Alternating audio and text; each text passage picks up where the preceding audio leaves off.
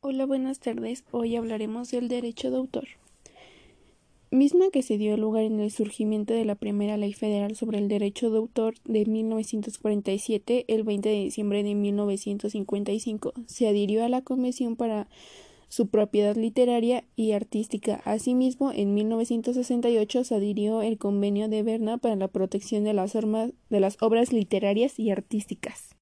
¿Cuándo expiran los derechos de autor? Plazo de protección. En la mayoría de los países los derechos de autor se expiran una vez transcurridos 70 años tras su muerte del autor.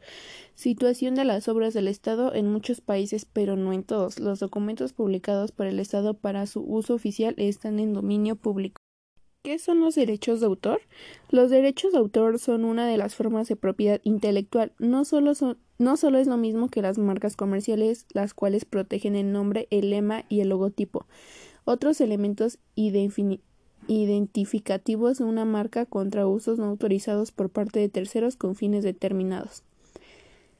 Mm, ¿Qué es el registro de los derechos de autor?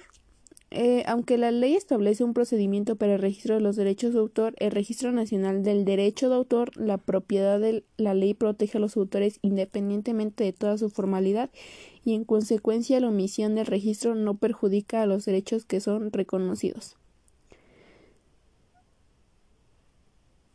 Tipos de derechos de autor.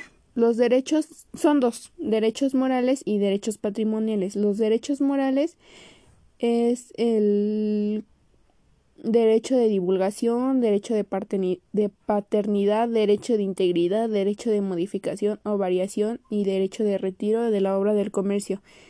Y los derechos patrimoniales es el derecho de producción o copia, el derecho de comunicación pública, derecho de distribución y derecho de transformación.